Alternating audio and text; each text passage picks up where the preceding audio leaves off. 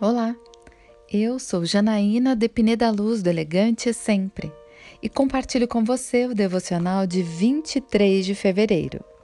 Seja astuto. Respondeu Davi: O rei me encarregou de uma certa missão e me disse: Ninguém deve saber coisa alguma sobre sua missão e sobre as suas instruções. Davi levou a sério aquelas palavras e ficou com muito medo de Aquis, rei de Gate. Por isso, na presença deles, ele fingiu estar louco.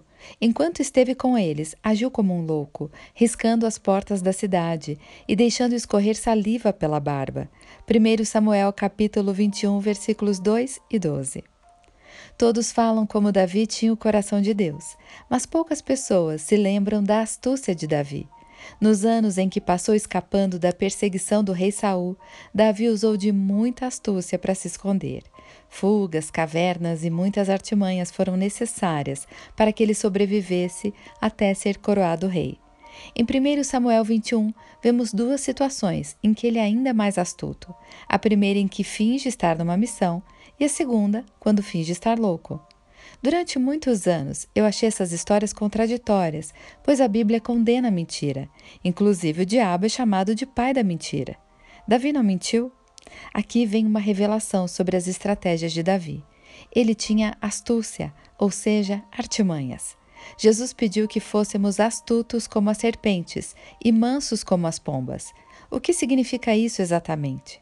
A serpente não é um animal agressivo, mas quando percebe que corre risco, ela ataca. Por isso, ela está atenta ao mal. Foi o que Davi fez. Vendo que sua vida corria perigo, foi astuto.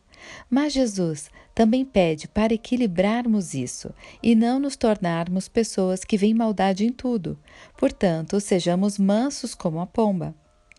Você já viu uma pomba na rua? Ao contrário dos outros pássaros, você pode se aproximar dela e ela não fugirá, pois é mansa. Deus não quer que o cristão seja um bobo, mas que saiba equilibrar astúcia e mansidão em todo o tempo, como Davi fez. Eu quero orar com você. Pai amado, me ajude a ter astúcia para te ver quando estou sendo atacada e mansidão para lidar com as pessoas. É isso que eu lhe peço em nome de Jesus. E eu peço a você, siga comigo no site elegantesempre.com.br e em todas as redes sociais. Um dia incrível para você!